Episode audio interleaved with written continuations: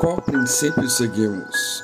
Aquele que cuida em fazer o mal, mestre de maus intentos, o chamarão. Provérbios 24, 8.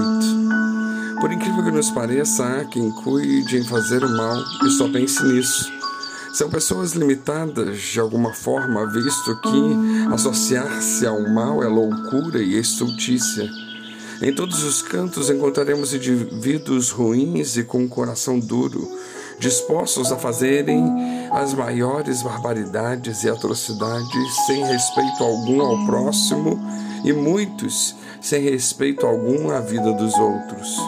Há, por exemplo, quem roube para garantir o butim, utilize-se de violência e mate o dono dos bens. Volte para sua casa e durma tranquilo. Coisas desse tipo não se cingem à falta de coração. Não. O que lhes falta é a alma mesmo. Muita gente há que simplesmente não se condói com a dor alheia. E há os que têm prazer em infligi-la. Há quem comemore as desgraças dos outros e se regozija no infortúnio dos seus semelhantes. Misericórdia. O Senhor deve ficar muito aborrecido com essas coisas Pois se nós ficamos. De todo modo, nós bem sabemos que o Senhor não deixa impune o pecado de ninguém. Se há maus feitos a serem contabilizados, os cidadãos que os protagonizaram hão de dar conta de seus atos e condutas, hão de pagar pelo que fizeram. Muitas vezes, no entanto, nós não vemos nada acontecendo com essa gente maligna e nevasta.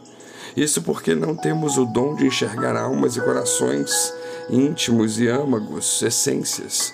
Pessoas com dívidas por praticarem o mal, ainda que saiam impunes pela justiça mundana, não escapam do inferno que vivem em si mesmas.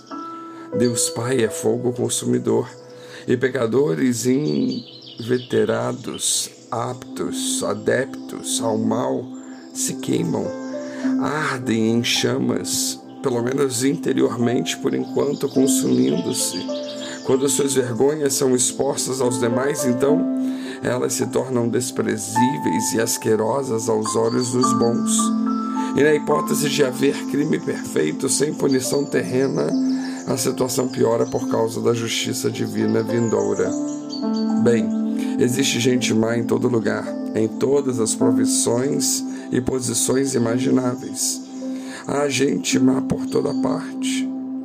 Só não podemos afirmar qual seria o significado da segunda parte do verso, que diz que os que cuidam em fazer o mal, que mestre de maus intentos os chamarão.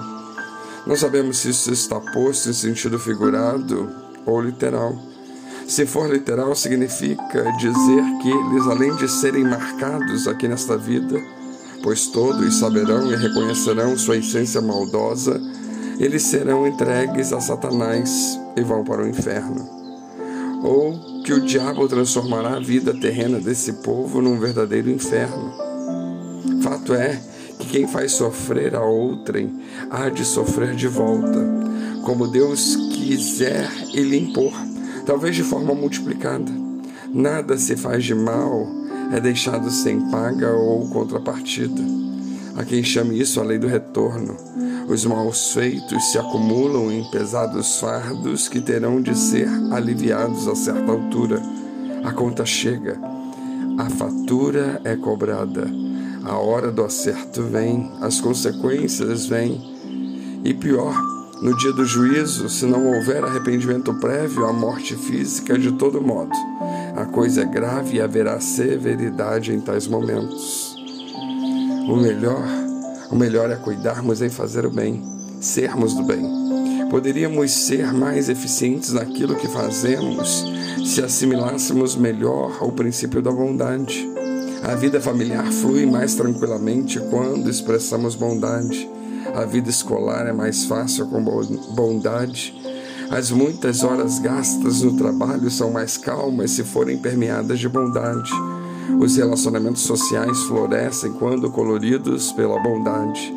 Esses são propósitos práticos para sermos bondosos e nos são também muito úteis.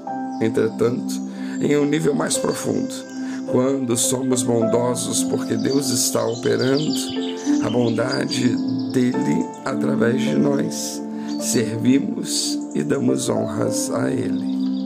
E aí precisamos refletir qual princípio estamos seguindo: o da bondade ou da maldade? Que Deus nos abençoe.